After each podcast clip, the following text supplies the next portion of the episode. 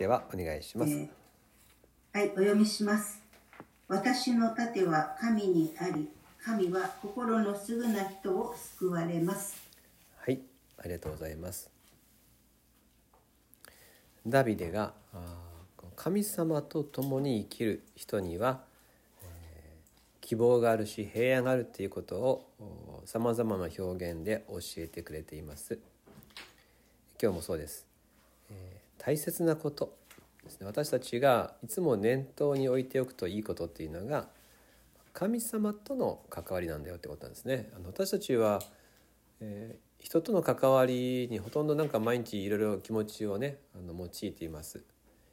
えー、私に寄せられるこの相談とかも大体そういうことですね。人間関係。大体そうですよね。あの職場にしても学校にしても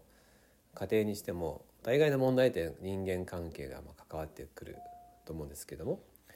そういう中でやっぱり人目が気になっちゃうとかね、えー、ギクシャクしちゃうとか。うん昔からそうですよね。あの親子の関係とかまあ義理の関係とかねそういうところで、えー、悩んじゃうってことあると思うんですけれども、えー、しかし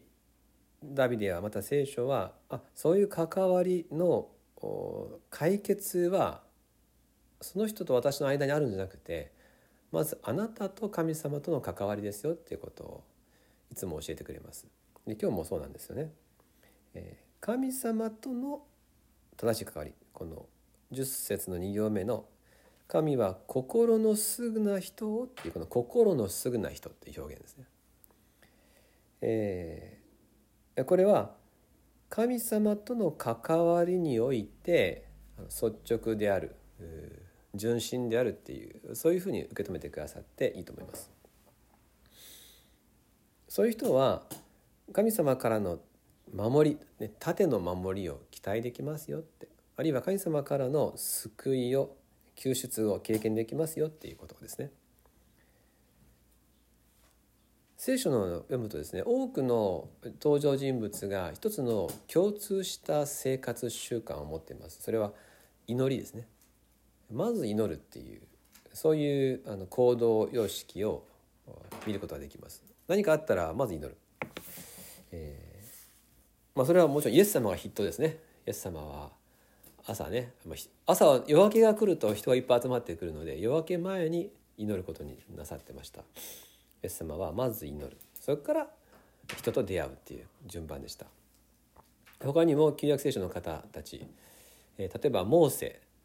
ですね。なんかもそうです。モーセは大変です。100万人の民がね導きそしてみんなが好き勝手なことを言うわけでしょ。その中で、えー、あのモーセがみんなから責められるとかですね。よくありましたそういうことが。その時に彼は言い返す前になんかひれ伏したとかね。神を礼拝したって書いてあるんですね。まず祈ってるんですね。えー、みんなからわーって言われてるんですけどそのみんなが見てる前で祈るんですね。まず神様と自分との関わりの中で、えー、あこれだっていう言葉を頂いて語るとか対処法を頂いてから伝えるっていうそういう順番でした。あと結構印象的なのがネヘミヤ記のですねネヘミヤという人この方は、えー、あのバビロン捕囚って言って外国にとらわれていたところからイスラエルに帰ってボロボロになった廃墟となったイスラエルを立て直す働きをするんですけどその時に、えー、王様からねお前何をしたいんだとなんでそんな今日はあの浮かない顔をしてるんだなんて言われたんですがちょっとこれは危険な時だったんですねというのは彼は検釈官長って言いまして王様の一番そばの毒味役だったんですね。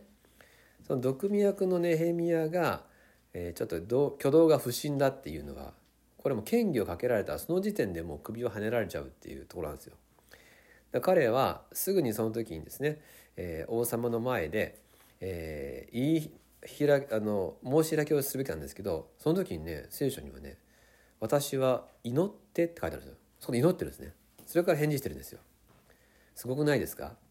もう今すぐ王様の前でですね自分は潔白ですって言わなくちゃいけない時に一回祈ってるんですね。でこれもとても印象的ですが、まあ、なぜならばネヘミヤが普段から祈る人だったんですね。だから祈りの習慣が身についていてあ危険だと思った時にまず祈ってからはっきり彼はねエルサレムに帰りたいと。神殿城壁を立て直したいと言うんですよ。聞きようによっては謀反の企てに聞こえるようなことなんですけれどもけれどもその通りになってですね神様がことをなしてくださって、えー、城壁の再建ができたというのがネヘミヤ。まあ、もう枚挙にいとまがないんですねダニエルっていう人もですねこれまたあのバビロンで捕らあの捕らわれたバビロンで出世したんですが彼を妬んだ大臣たちがダニエルを陥れようとして、えー、もう王様以外の誰にも祈ってはならないっていうあそういう法律をね作らせるんですよ。変な法律ですけどもそれしかねダニエルを落としなかったんですね。ダニエルはもう何の欠点もなかったんです。でダニエルはその法律が出たことを聞いて家に帰って面白いですよ聞いて帰って、えー、祈ったって書いてあるんですよ。自分の家のエルサレムの方向に向かった窓があるんですけどそこで、えー、祈った。もう見えるんですよ外から「祈った祈った」っつって。見てるわけです。大臣たちが祈るかなっつって。その前で彼は、ね、祈るんです。ねで捕まってですね。あのライオンの穴に放り込まれていくっていうですね、まあ、そういうことが出てきます。もちろん守られるんですけど、まあ、パウロもそうだし聖書の中に出てくる人たちって祈るんですよね。祈るまず祈る。それがダニエルのように祈ったことであの死ぬかもしれないっていう場合祈る。ネヘミヤのように祈ってる場合じゃないと思う時の祈るみたいなことをします。そうやって心のすぐな人、うん、こういう表現が合ってるならば自分の心に神様に向かってのまっすぐな道を持っている人。何かの時にすぐに神様のところに行く一番近い通り道を持っている人。えー、神様に向かっての心の向きが定まっている人ですね。これをあのコンパスを持ってるっていうかですねベクトルが向いてるとかいろんな表現できると思うんですがそういう時に人は、えー、今日の表現で言うならばですね、まあ、無敵なんですね。敵がいない。神様が盾となり神様を救うっていうことが分かってるから。で私たちも振り返ってみたいんですね。いろんな紆余曲折やあの人生の戦い生活のあれこれあるんですが私たちが神様に向かって心が定まっている時って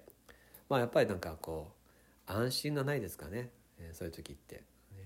私はイエスに愛されてるっていう実感の中で主の前に立ててる時ってまあどうでもなるわっていうですね。安らぎがあったりいたします。これとてもいい状況ですよね。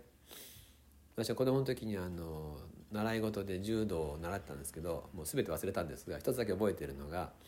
基本はね自然体っていうですね、えー、足を肩幅に開いて立ってただ立ってるだけなんですよ。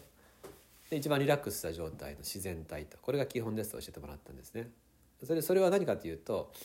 全ての技とかですね動作をするのに一番そこからがやりやすいわけでですからあのもう力を抜いてただ立ってるだけとその状況がいつも基本の形ですと言われたんですがそれよく思い出すんですね。信仰もそうだなという思います。自然体。神様により頼んでいている時って私たち一番全てのことに対処できるわけです。ところがきっとこうだと思って自分の視線を狭くしたりとかね、えー、肩をちょっと力が入っちゃったりねこわばったりするとあらぬ方向からに対しても対応できないわけですよ。